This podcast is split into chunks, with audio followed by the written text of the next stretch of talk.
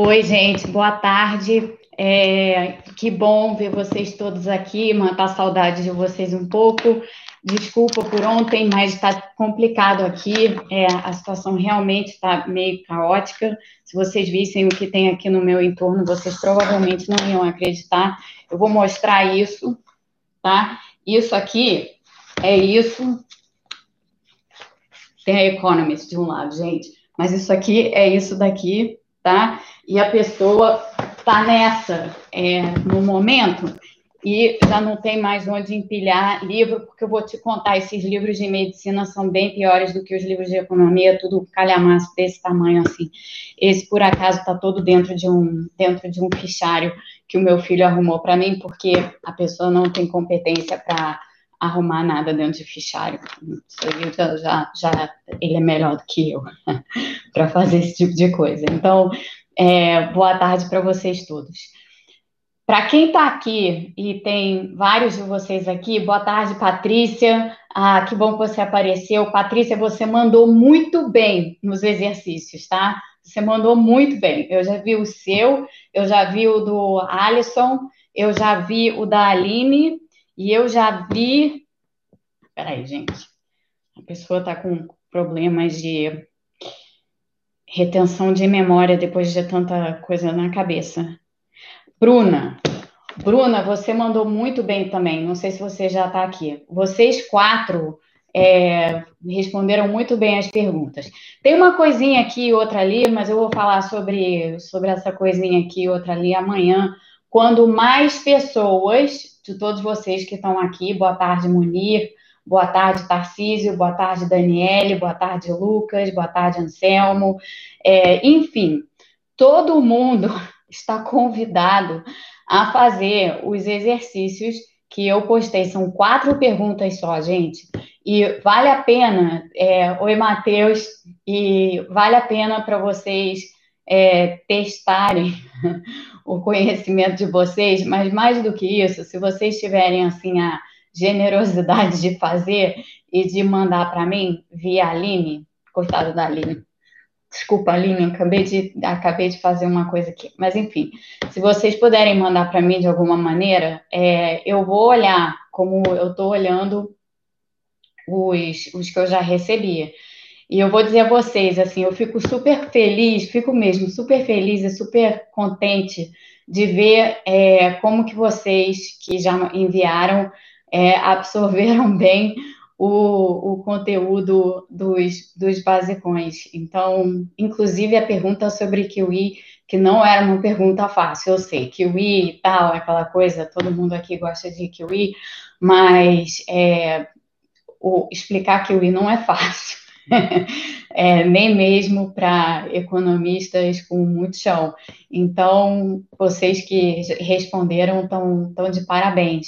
E e eu peço a vocês, por favor, para vocês, vocês fazerem, é, ou pelo menos tentarem fazer, tá? Porque é uma maneira, eu acho, de, enfim, de, de ver que, para vocês mesmos, inclusive, para vocês verem que, que além de ser uma coisa, é, uma conversa divertida aqui, eu acho, a maioria das vezes, às vezes tem uns assuntos densos e difíceis, mas na maioria das vezes, além de ser uma, uma conversa divertida, é para vocês verem como dá para aprender economia, dá, dá para aprender, dá para aprender os conceitos, dá para aprender tudo, não é, não é nada tão complicado assim, pelo menos em se tratando dos conceitos básicos. Evidentemente, como em qualquer disciplina, as coisas vão ficando mais difíceis, né? E às vezes as coisas vão ficando mais difíceis a um ponto que é, aí já não dá mais para explicar determinadas coisas em linguagem fácil. Mas, sinceramente, a maioria das coisas, pelo menos a maioria das coisas que uma pessoa precisa saber para entender a economia no dia a dia, ela consegue entender a partir dos conceitos básicos, muitos dos quais eu já elaborei, já apresentei aqui. E fiquei super feliz de ver que é, vocês que tentaram e que fizeram o esforço de responder essas perguntas responderam e responderam bem, é, e responderam bem com base no que a gente está fazendo aqui. Então, por favor, é, mandem, Paulo. Os exercícios estão todos no Twitter, porque o modus operandi disso daqui é: tem os vídeos e tem o Twitter, né? Então, é, é, as redes sociais sendo utilizadas para difusão e disseminação de conhecimento. Então, as perguntas de as perguntas dos exercícios estão num fio do Twitter que eu postei na segunda-feira. Se alguém se dispuser a Tarcísio está dizendo aqui, vocês encontram no meu Twitter. Mas se alguém se dispuser a, a botar isso na biblioteca, é, botar num arquivo de Word e colocar lá na biblioteca, tá valendo também, porque todo mundo tem acesso à biblioteca, né? Aí é só entrar lá, é, pegar e fazer. Mas enfim, é, tá lá. As respostas, Andréia, eu vou dar amanhã, tá? Então, as respostas amanhã eu vou, eu vou dar, vou explicar cada coisa direitinho e tal. Mas assim, se isso aqui fosse uma sala de aula de verdade, eu ia até pedir para vocês explicarem individualmente, porque é, vocês deram ótimas respostas para cada uma das perguntas. Só para recapitular, é, eu, vou, eu vou dizer aqui para vocês, assim, por alto, o que, que eram as perguntas. Desculpa, gente eu estou aqui olhando meu computador. Então, a primeira pergunta partia da identidade macroeconômica básica e pede para que vocês identifiquem as fontes de financiamento do déficit público a partir da identidade macroeconômica básica. Isso é o vídeo 49, gente, é só voltar lá e ver. A segunda era a respeito de situações de insuficiência de demanda e como é que deve agir o governo quando você tem situações desse tipo, isso é exatamente a crise que a gente está vivendo agora, tá? É, e aí indicar quais os instrumentos de política econômica, explicar como é que eles atuam na economia, isso daí está lá no basicão também, é só, é só ir lá, prestar atenção e fazer. É, a terceira pergunta toca, no, toca tangencialmente no tema da renda básica e do auxílio emergencial. Então, é se uma família de baixa renda recebe uma transferência do governo, o que você espera que aconteça com o consumo dessa família e por quê. O porquê é importante, não basta só dizer uma coisa ou outra, tem que explicar por quê. É, e por fim, essa é a pergunta mais difícil, mas todos vocês aqui, quem está aqui tem a obrigação de responder. Explique o que é quantitative easing ou QE e como difere da política monetária usual. Então, essas eram as perguntas, eram quatro só, gente. Eu podia ter feito muito mais, né? Aquele dia eu estava com inspiração para fazer dez perguntas, tá? É, eu acabei fazendo quatro porque tive que fazer uma outra coisa, não deu tempo, que eu tinha esquecido que eu tinha que fazer. Enfim, então foi, foi isso, foi isso daí que aconteceu. Mas eu fiquei realmente super feliz com as, a, as respostas de vocês. E é verdade, o Carlos está lembrando aqui uma coisa, é, mas eu vou dizer outra coisa, Carlos, porque você me lembrou. É, eu acho que eu vou fazer. Tem uma pergunta especial para o Aníbal, se ele estiver aqui hoje. A pergunta especial para o Aníbal é para ele explicar minuciosamente o que, que é MMT. Tá valendo, gente? Vamos pedir para o Aníbal. O Aníbal tem uma pergunta extra. Todo mundo tem quatro perguntas para responder. O Aníbal tem cinco. A quinta pergunta dele é: o que é MMT? Explique em minúcias. Essa é a pergunta para o Aníbal. O Aníbal tem, é, é, ganha crédito extra se ele fizer, é, se ele responder essa pergunta. E aí, Aníbal, se você responder essa pergunta, eu vou ler a sua resposta aqui, tá? Então fica aí o desafio para você é, se, se, você está aqui ou se você não está aqui. É, MMT, vamos lá, Aníbal. Quero, quero ver você responder a pergunta que você me faz em todas as transmissões, desde que isso daqui começou. Gente, se tiver engasgo hoje, eu tô mal na parada, porque o meu copão está aqui, mas ele está quase sem água. Então, vamos tentar que não tenha, né, assim, engasgo. É, Deixa eu mostrar umas coisinhas. Eu hoje eu não tenho nada de muito novo, assim, novidades e tal para trazer, porque eu prometi a vocês que a gente vai começar esses basicões sobre Tesouro e Banco Central, né? E depois vai ter exercício sobre é, interação entre Tesouro e Banco Central. Mas hoje é quarta-feira, amanhã é quinta-feira e logo depois é sexta. eu sei que vocês sabem a sequência dos dias da semana, mas eu estou só dizendo isso porque É, eu não, não deu tempo de eu preparar isso para hoje. Gente, eu preparo essas coisas quando eu venho aqui falar com vocês, tá? É, muitas vezes eu preparo mesmo, é como preparar a aula para mim. Não toma muito tempo, mas eu preparo. Então, assim, não deu tempo de preparar é, e, e amanhã a gente vai responder as perguntas dos exercícios que vocês têm até amanhã para entregar. Tá? E o Aníbal, lembrando, tem uma pergunta extra. Quem está aqui, se o Aníbal não estiver aqui, avisa para ele que ele tem uma pergunta extra para responder, senão ele perde o direito de me perguntar sobre MMT. Importante, importante esse registro aqui nesse momento, tá? Para que isso fique claro. Então, amanhã eu vou responder as perguntas, é, e, aí gente, e aí vou tirar dúvidas de vocês, e a gente pode engatar em algum outro assunto, se for pertinente.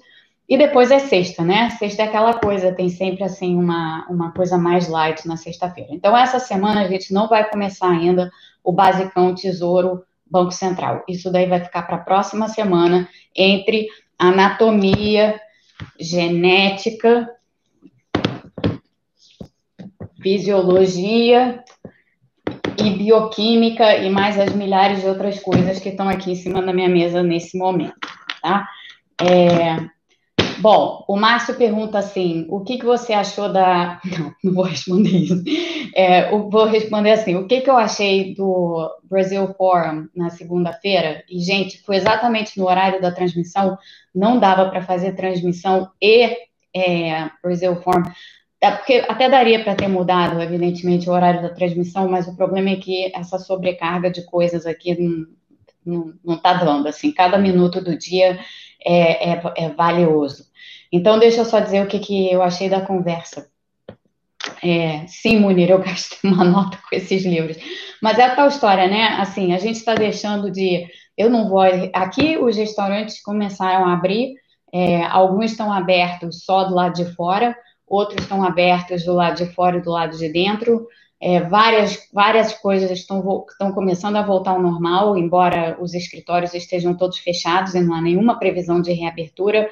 Então, o Banco Mundial está fechado, o FMI está fechado, o meu escritório, o meu o instituto onde eu trabalho está fechado, a escola onde eu dou aula está fechada, está tudo fechado ainda, é, então, e não vai reabrir tão cedo. Aníbal está aqui, Aníbal chegou. Aníbal, é importante, você tem uma pergunta adicional a responder para as quatro e a sua pergunta adicional é sobre MMT. Senão, você não pode mais perguntar sobre MMT aqui. Se você está chegando depois, você assiste o início depois para você ver o que eu estou falando. É, voltando, então, ao que eu dizia. Então, aqui as coisas, é, as coisas estão começando a, a, a normalizar um pouco, é, mas eu não tenho saído de casa para nada, só eventualmente né, para ir ao supermercado e nem isso. Então, todo o dinheiro que eu gastaria em outras coisas, eu estou gastando com livro. E já tenho uma estante completa de medicina para vocês aqui que são médicos e são da área biomédica. Já tenho uma estante inteira aqui só de livros é, da área. Então, a situação é essa no momento. De modo que está meio difícil para mim é, ficar é, é, muito assim voltada para determinados assuntos no momento, porque a medicina realmente está absorvendo boa parte do meu dia, o que eu, aliás, considero ótimo, porque tira a cabeça de outros assuntos. Mas eu ia responder o que, que eu achei sobre o que, que eu achei do, do Brasil Forum lá, da, da do evento. Eu achei o, o evento muito bom, é, eu achei que foi uma ótima conversa. A única ressalva assim que eu tenho é não ao evento. Acho que o evento foi ótimo, foi muito bem moderado. A Carolina Miranda fez um excelente trabalho de moderação. Muito difícil moderar um evento desse porte com tanta gente. Esse é que é o problema quando você tem mais de duas pessoas falando, quando você tem três ou mais, e nesse caso eram quatro, é muito complicado você, como moderador, é, conseguir manter as pessoas meio, meio na rédea curta, assim, para que as pessoas não falem demais, né? E, e, principalmente quando o evento tem um tempo limitado, e ali tinha, era uma hora e quinze de, de tempo total para o evento, com quatro pessoas, isso aí é, é muito difícil de, muito difícil mesmo de, de administrar, e a Carolina fez um trabalho realmente excepcional. Então, eu achei muito bem feito, muito bem organizado, gostei muito, assim, gostei muito. É claro que é, vocês perceberam que opiniões são divergentes, né, e que houve divergências de opinião é, ali. É, é, é assim, né? As divergências de opinião, elas acontecem. Mas, de um modo geral, eu achei que a discussão foi boa. Acho que vocês, vocês gostaram também. É, surgiu, evidentemente, naquele debate o tema que ressurge toda hora e que me forçou a escrever o artigo para o Estadão que eu escrevi hoje, que é essa história de ficar o tempo inteiro batendo nessa tecla da sustentabilidade é, das contas públicas, da sustentabilidade da dívida, da sustentabilidade do déficit e etc e tal. É, aquela coisa, né, gente, que a gente já falou aqui algumas vezes. É, a situação é, é complicada e a situação é tal que se determinadas coisas hoje, isso foi o teor do meu artigo do Estadão, mas vocês já sabem disso, porque eu já falei disso aqui milhares de vezes. É, se a gente não tiver um. Se, se, a economia não tem sustentação num momento de crise aguda como, como o atual, o risco de você, de você ter uma trajetória ainda pior é, da, da, da, da, dívida, da dívida PIB, do déficit público, enfim, de todas essas variáveis aí, é, Carlos está dizendo que está travando. Carlos Rui, está travando para vocês? Para mim está tá acontecendo nada, tá? A internet está estável.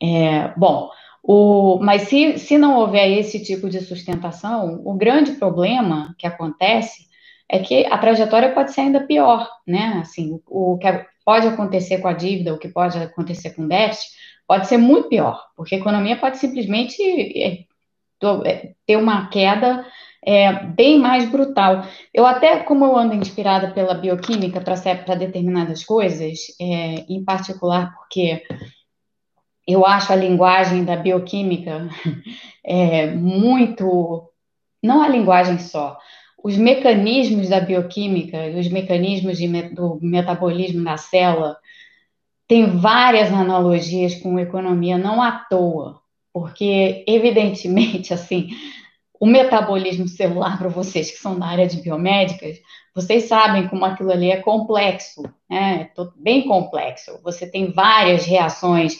catabólicas e anabólicas acontecendo simultaneamente. Você tem vários caminhos alternativos. Então, há reações catabólicas que podem ser, e determinadas reações que não são reversíveis, que podem ser transpassadas por outras reações, e aí você tem todo o intercâmbio energético que acontece no processo do metabólico, catabólico e anabólico da, da célula, é, e, enfim, todos esses, esses processos e todos esses mecanismos são muito. É, tem, tem uma analogia muito forte assim com o sistema econômico. Então é, é muito curioso assim. A, a, bioquímica tem me interessado demais por essas, por essa, por, por essa, essa transposição assim que é, que é, que é possível fazer entre uma, uma disciplina e a outra. Eu já tinha falado aqui com vocês é, sobre as moedas energéticas da célula é, e que elas funcionam realmente como moedas, como papel moeda. É, tem um vídeo lá é, que tem que recuperar qual foi em que eu falei sobre isso. Mas para além disso, tem outras coisas assim para se pensar é, e aí, eu, Aline, e você, porque eu sei que você é da área biomédica, mas outras pessoas aqui, Raíssa, você que tem um, um, certo pânico, que eu vi que você tem um certo pânico com economia por causa é, da, da parte excessivamente quantitativa às vezes, você tem uma intuição muito boa para muitas coisas. E você respondeu algo lá hoje no Twitter que foi, ou fez uma pergunta lá hoje no Twitter que foi perfeita, foi uma pergunta que foi no ponto. Então, assim, o que eu queria dizer para todos vocês é que vocês têm é, a capacidade é, de fazer essa transposição. Até porque, como eu, como eu discuti hoje no meu artigo do Estadão, o, o, a, a, economia, na, na sua formação original, né, se a gente traçasse em toda a história do pensamento econômico, a economia como ciência e disciplina no século XVIII ela não existia. Ela foi, veio a existir depois disso. Na verdade, o grande divisor de águas ali foram os escritos de Adam Smith. Mas o Adam Smith, por sua vez, foi muito influenciado por muitos outros que já estavam pensando é, nas relações econômicas, na maneira como a economia funcionava, sem dizer isso exatamente dessa forma, e muitos desses eram médicos, praticantes. John Locke era um médico praticante e que escreveu tratados assim sobre, sobre moeda, inclusive. É, e, e, e, dá para entender perfeitamente por quê, né? Porque é essa, essa ideia sistêmica aqui que eu sempre disse a vocês: a economia é um sistema. Então, se você é obrigado a entender como um corpo, como um organismo funciona, um organismo sendo também um sistema, isso daí tem uma, uma analogia direta, uma transposição direta para a economia. E aí eu fiquei pensando nisso porque no, no contexto de, de uma das perguntas é, que, que eu pus lá e que vocês responderam, a pergunta sobre estímulo, né, sobre medidas de estímulo, dá para pensar nas medidas de estímulo com uma, uma curva assim de termodinâmica. É, e foi isso que eu desenhei aqui que eu queria mostrar para vocês, um gráfico low-tech. Então, isso aqui é o seguinte: imagina que vocês têm aqui é, nesse eixo aqui, você está medindo a energia dos reagentes, e nesse eixo daqui você está medindo o produto dos reagentes, que é, na verdade, o produto mesmo, é o PIB. Imagina que o reagente aqui é consumo, mas pode ser também consumo mais investimento. Então, a gente faz exatamente uma reação bioquímica numa economia fechada. Uma reação bioquímica numa economia fechada, consumo mais investimento, vão ter que,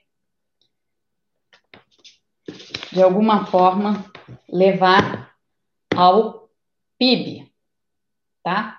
Porque a identidade macroeconômica numa economia fechada, uma economia fechada sem setor externo e sem governo, só para simplificar, porque o governo aqui a gente deixa de fora por uma razão, porque o governo vai ser o nosso enzima. A gente vai usar o governo como um processo enzimático.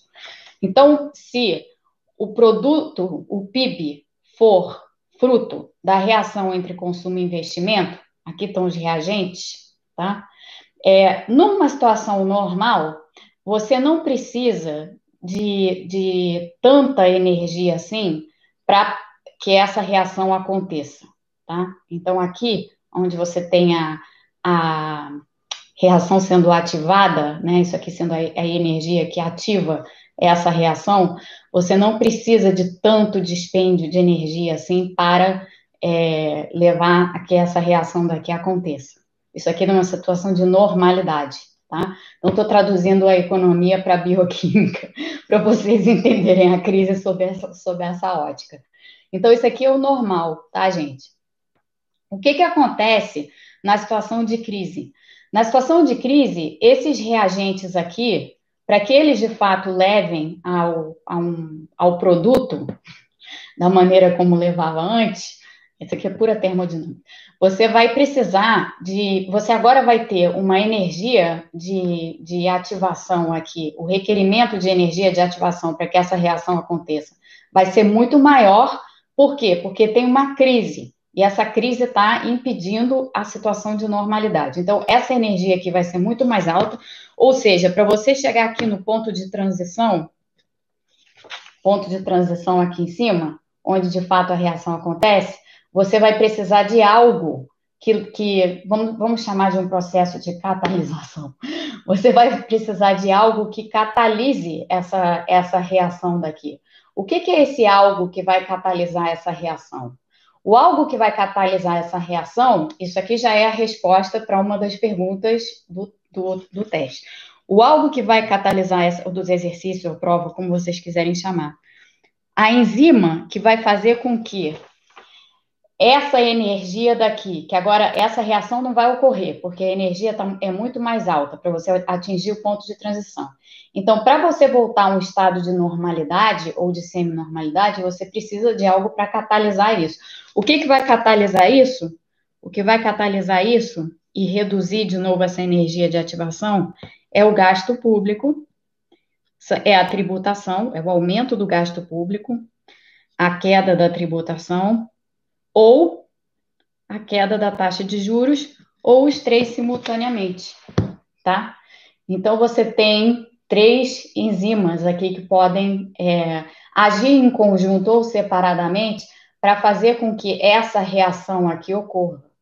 O que significa, explicando aqui, é, explicando aqui para vocês em outros termos, né, nos termos é, dessa ausência de suporte do governo é, nas as, a, a, economia, que é o que a gente está respostas inadequadas do governo, respostas inadequadas do governo quando você está nessa situação daqui não catalisam essa essa transformação, não, não catalisam essa reação. Portanto, a chance de você ter um colapso em que né, você, na verdade, não está botando a economia para rodar, a chance de você ter um colapso, ela é agora muito maior. É, então, traduzindo a economia para a bioquímica, ou traduzindo as identidades macroeconômicas para a bioquímica, é mais ou menos isso aqui, gente. Você parte, de um, você parte de um reagente aqui, consumo mais investimento, é o que está aqui, tá? Supondo que esses sejam de reagente, consumo mais investimento. Os agentes catalisadores, os, as enzimas catalisadoras são os instrumentos de política econômica, gasto, imposto, taxa de juros, tá? E a gente pode até colocar o setor externo aqui, se a gente quiser. Então, os reagentes, os nossos reagentes aqui, podem, na verdade, ser a nossa identidade macroeconômica inteira. Para catalisar o produto, tá? Então, os reagentes podem ser aqui podem ser C mais I mais NX. Lembrando que NX é exportação menos importação, tá? Dá no mesmo. O ponto é que a crise torna essa energia de ativação aqui necessária para que a economia rode muito maior. É isso aqui, gente, no fundo, que acontece, tá? É, então, essas, isso não é só uma analogia, Vejam bem, isso não é só uma analogia. Quer dizer, é uma analogia porque não tem reação química nenhuma, nem bioquímica acontecendo aqui. Mas o ponto é que essas, essa, esses paralelos aqui, é, eles são bem fáceis de você intuir uma vez que você tenha compreendido assim quais são os principais motores e quais são o que que o que que está envolvido na, no funcionamento da economia essencialmente. Uma vez que você tem entendido isso, você consegue entender muita coisa. Como, como eu falei e repito, se a gente voltar para os basicões, os números 49 a 53, aonde eu dei a vocês subsídios, mas assim, muito básicos, para vocês entenderem como é que a economia funciona, a partir daquilo dá para entender muita coisa. A partir daquilo, a partir daquilo lá dá para entender coisa dessa. E, enfim, esse era o, essa era uma das, das coisas que eu queria mostrar para vocês, porque tem sido uma certa diversão para mim, é, principalmente a bioquímica, tem sido uma, uma grande diversão por causa desses, desses paralelos diversos aí com, com economia. É, e, enfim, estou me divertindo bastante. Deixa eu ver se vocês têm perguntas.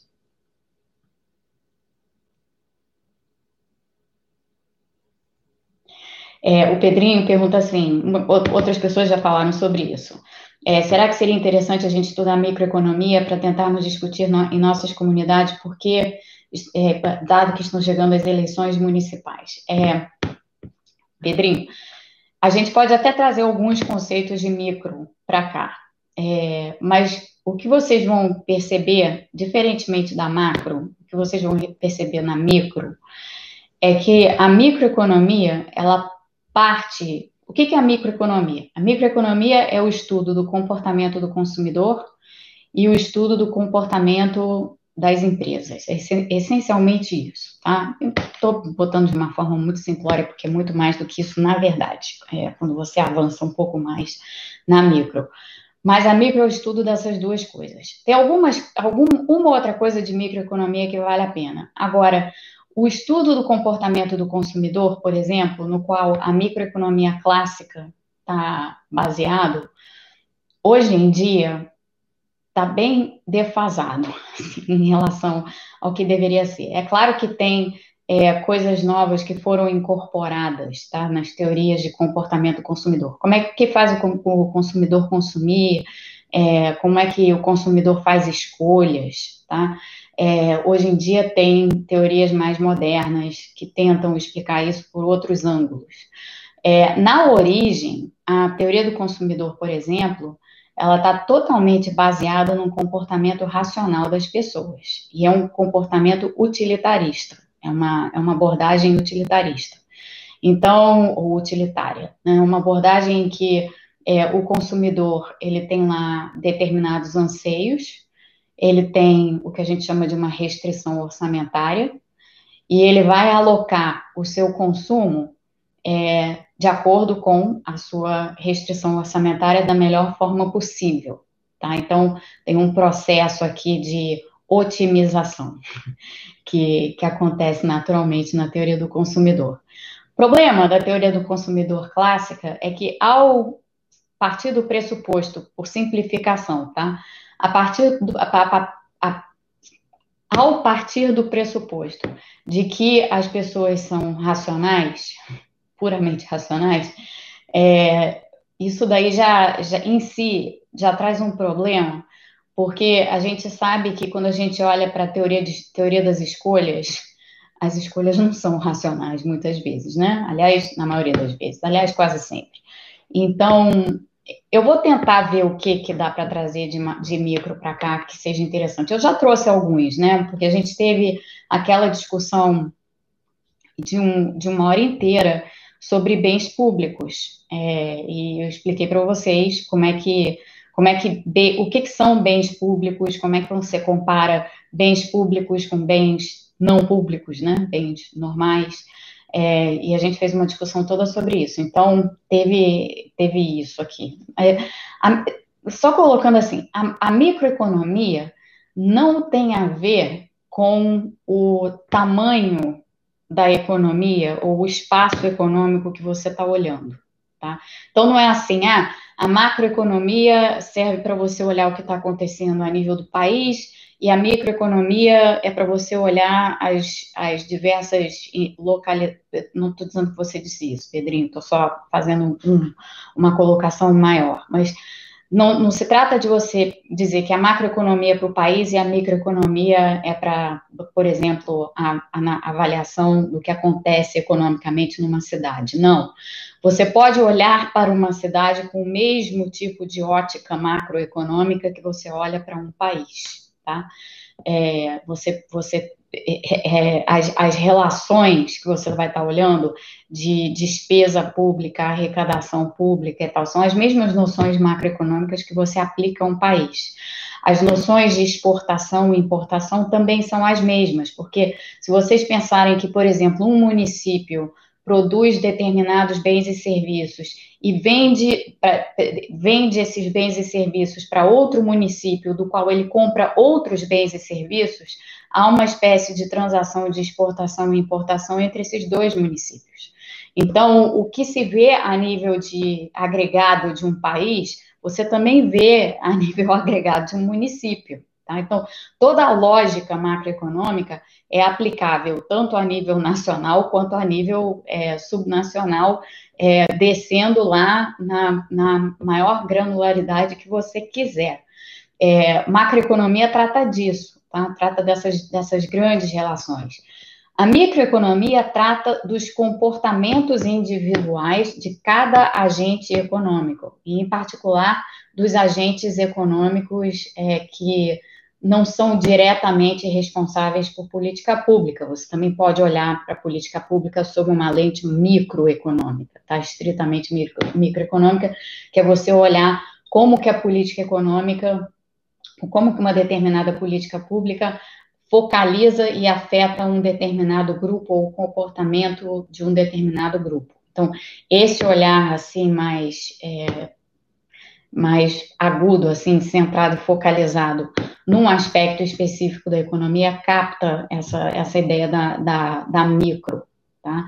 Mas a, a macro é essa visão mais, assim, de, de, de 10 mil metros, assim, em que você está tentando fazer uma avaliação de, da, da interação entre as políticas e das, das identidades existentes. Então, da mesma forma que existe um PIB nacional, existe um PIB municipal.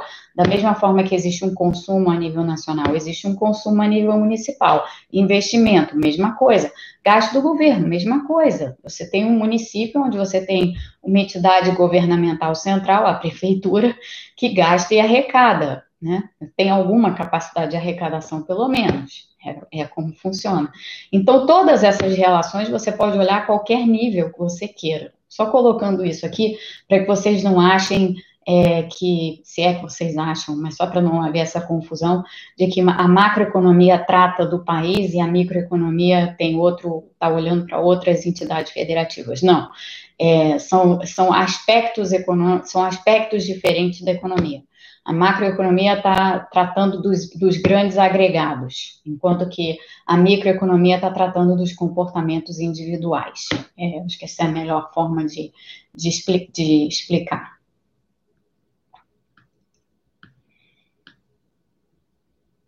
É.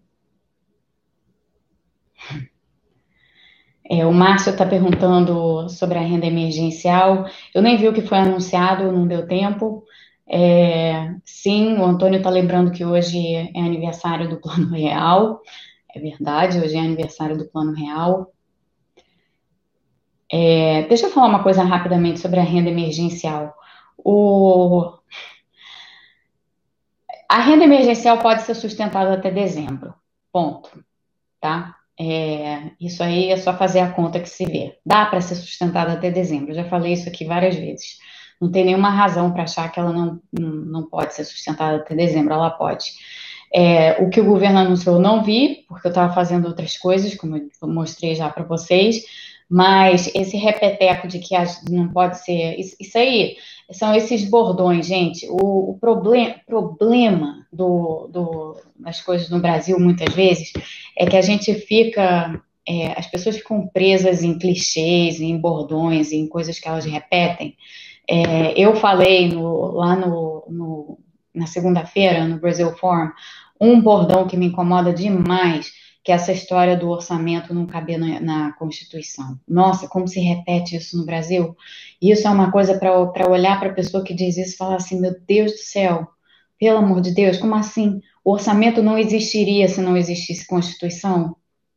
Então, é, o que, que isso quer dizer? O orçamento não cabe na Constituição ou a Constituição não cabe no orçamento, que é o que você fala. É pior ainda, esse bordão é pior ainda. A Constituição não cabe no orçamento. Hã? É o. Tem nada a ver isso. A Constituição não tem que caber em nada, a Constituição é a Constituição.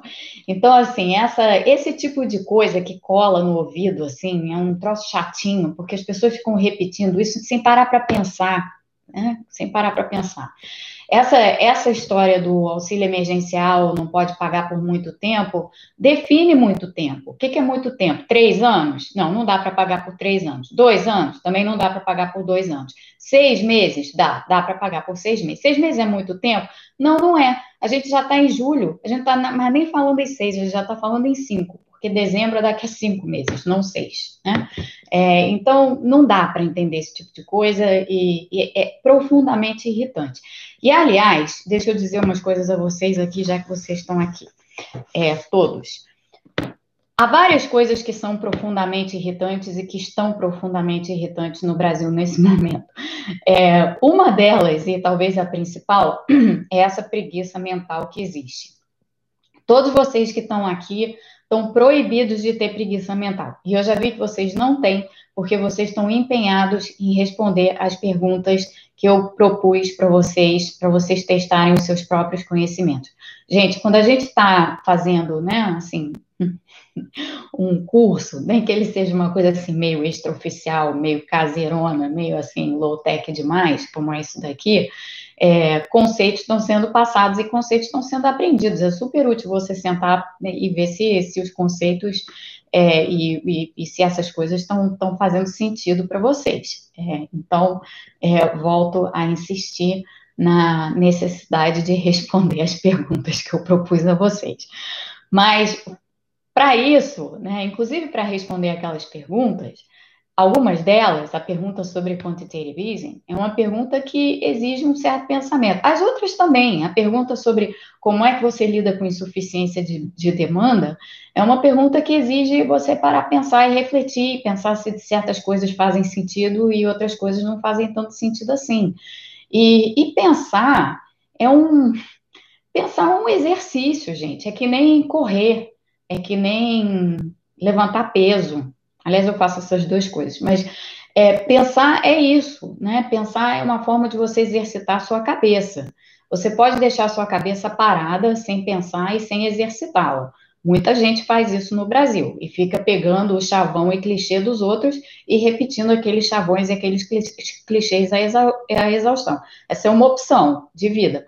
Outra opção de vida, que às vezes é mais difícil, é, ou pelo menos ela tende a ser mais confrontadora, porque você questiona o tempo inteiro, é pensar. Pensar existe, exige você questionar o tempo inteiro determinadas coisas, inclusive questionar aquelas coisas que você mesmo acha que sabe, né? É, isso, aliás, é uma coisa que eu digo sempre para os meus filhos, assim, os dois, como eu já disse antes, estão fazendo cursos de política e história, porque é o que eles gostam. E estão aprendendo um monte de coisa, estão gostando e tal, e eu digo a eles, assim, questionem sempre. Mesmo que vocês não tenham um embasamento ainda para questionar determinadas coisas, não importa, questiona e vai procurar a resposta, ou vai tentar elaborar a resposta, ou vai tentar juntar as coisas que você sabe para fazer lá o quebra-cabeça da resposta, porque pensar é preciso e, e as pessoas estão pensando muito pouco. As pessoas estão regurgitando muito e pensando muito pouco. Esse, esse é um problema. É, esse é um problema recorrente no, no Brasil e está mais grave, evidentemente, como todos vocês estão percebendo, está bem mais grave agora. E é isso, assim, quando você se dispõe a fazer esse tipo de exercício, e aí você é, emite uma opinião após uma reflexão, aquilo geralmente vai suscitar uma resposta. É, e se você estiver num ambiente em que as pessoas não estão acostumadas mais a pensar tanto, em que as pessoas estão mais acostumadas a ficar repetindo em vez de pensar, é, aquilo ali não, não será bem recebido. Não vai ser. É, essa vivência daí eu tenho em boa medida assim, é, tá diferente agora na crise, porque é, eu disse certas coisas no início da crise que estão aí, né? Mas o, o, então algumas pessoas pararam assim de fazer determinadas coisas que antes faziam. Não é não é dizer que não vão voltar a fazer o que faziam, mas o ponto todo é esse, assim, a, a, a reflexão e o pensamento é, ponderação, é, esse, esse processo, ele é um processo de natureza assim, que, que, que te expõe a críticas. E isso é bom, isso não é ruim. O problema é que no Brasil, às vezes, essas críticas se dão num plano que não tem nada a ver com a, não tem a ver com as ideias, não se dá no plano das ideias, se dá no plano do pessoal, né? Quando alguém não gosta de algum pensamento seu, a pessoa ataca você na física, a pessoa não ataca a sua ideia, ou pelo menos não pensa em atacar a sua ideia. É, então, esse é um, esse é um problema, é, é, um problema no Brasil. Tem os pingos nos is, sim, depois eu vou botar os pingos nos is aqui.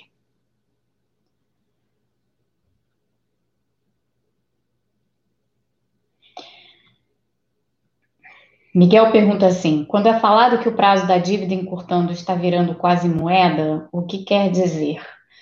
É, é outro bordão esse, tá? Porque dívida só é moeda no momento em que dívida e moeda, ou a, dívida, a remuneração da dívida é igual à remuneração da moeda e tem o mesmo prazo que a moeda. Então, eu pegar assim, você tem assim, um papel que é moeda, outro papel que é um título. Um papel que é moeda, outro papel que é um título. Essa moeda daqui, esse papel daqui, você pode pegar e usar ele para como, como unidade de conta, como meio de troca, ou você pode poupar é, com isso daqui, tá? Você também pode poupar com título. Então, essa função, esses dois papéis aqui têm em comum. Mas você não pode usar um título para pagar é, por um bem ou por um serviço.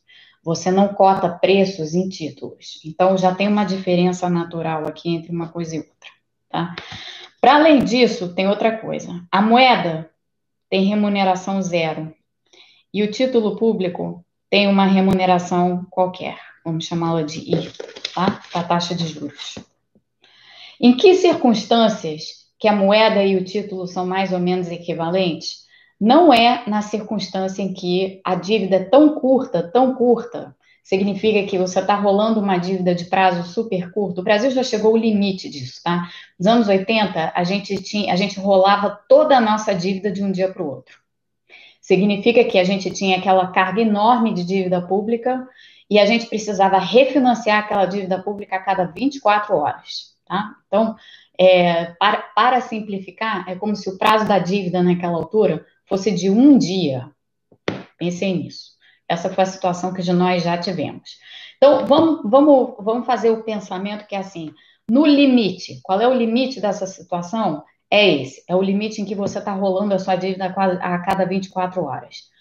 Prazo, esse encurtamento de prazo, significa que a dívida ficou igual à moeda? Óbvio que não, porque o que estava acontecendo naquela época?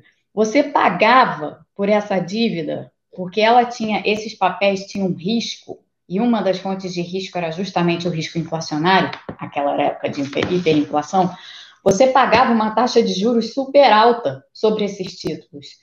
Moeda paga zero. Então, essas duas coisas aqui não são equivalentes quando o prazo da quando o prazo da dívida encurta. Isso é uma enorme bobagem.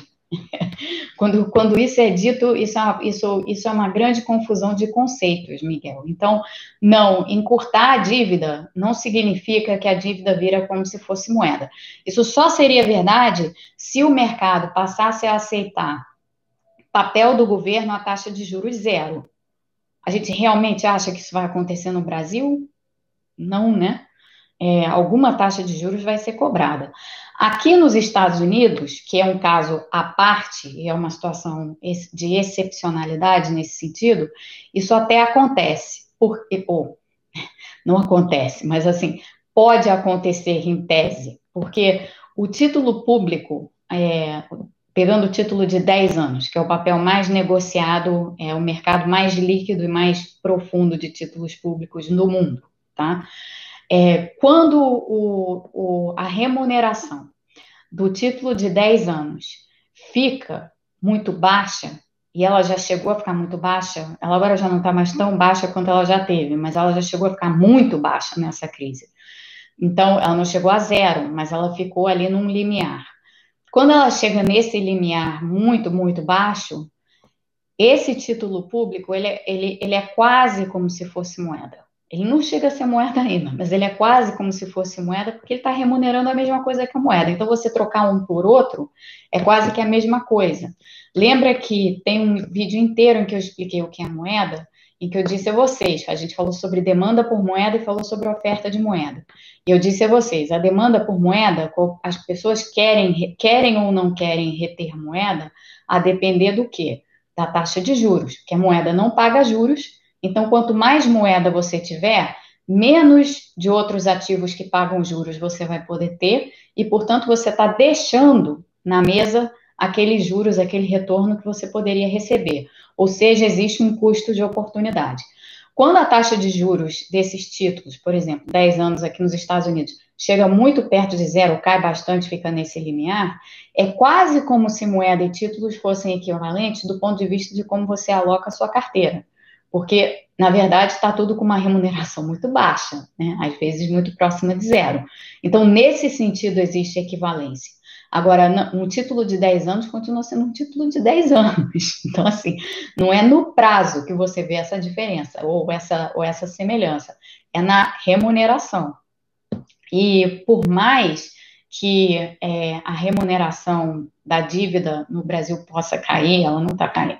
Mas por mais que ela pudesse cair, ela não vai chegar em nenhum patamar que seja compatível com remuneração zero né? Porque o Brasil, sendo o país que é, e ainda por cima sendo um país emergente, onde existe risco, os ativos têm risco, todos eles, inclusive os ativos, os, os títulos emitidos para o governo, que são dívida do governo, mais ativo de quem os compra, é, essa taxa de juros ela vai sempre ser positiva, portanto, não zero. Portanto, há um custo de oportunidade de você deter mais moeda do que títulos. Portanto, o título não é igual à moeda. É, então, fiz aqui um raciocínio rapidinho, sequencial, lógico, só para você é, te, dar, te dar uma explicação de por que, que prazo não determina se dívida está ficando igual à moeda ou não. Gente, tem um monte de coisa rolando aqui, desculpa. Deixa eu ver aqui.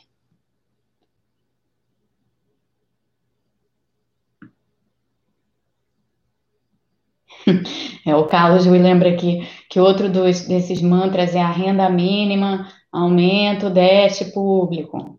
É, esse é outro. É, tem vários assim, tem muitos assim. E às vezes cansa, né? Porque a gente tem que ficar rebatendo isso todo o tempo, é chato. É, bom. Não sei o que mais que tem aqui. Deixa eu fazer algumas outras reflexões. Espera aí, Pedrinho fala assim: por diversos motivos é muito complicado a gente tentar conseguir essas informações do poder público para tentarmos discutir com os agentes públicos. Pedrinho, manda depois uma mensagem para mim, para eu entender exatamente do que você está falando é, e, e, o que, que você está tentando, porque aqui fica difícil, fica picado, você deve ter falado lá em cima e eu não vi. Então, manda, manda uma mensagem para mim lá pelo, pelo Twitter, a gente troca uma ideia, tá? Acho que é mais fácil, porque aqui vai ficar perdido.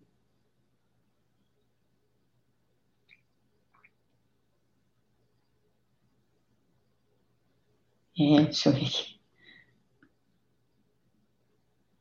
É, Tarcísio, essa situação que eu estava falando aconteceu sim no segundo mandato do Obama. É, o Márcio está pedindo a Denise. Eu e a Denise estamos em contato permanente, é, porque é, a gente, ao mesmo tempo que eu estou nessas aventuras biomédicas aqui, eu também ando lendo os mais recentes artigos que estão saindo, editoriais e tal. E hoje eu passei para ela uma coisa que ela não tinha visto ainda, ontem ela passou para mim uma coisa que eu não tinha visto ainda, enfim, a gente está batendo bola o tempo inteiro.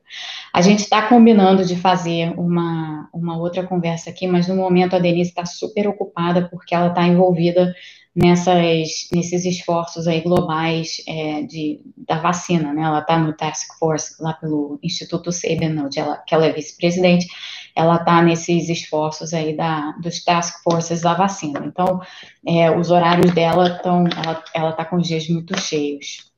ela e eu.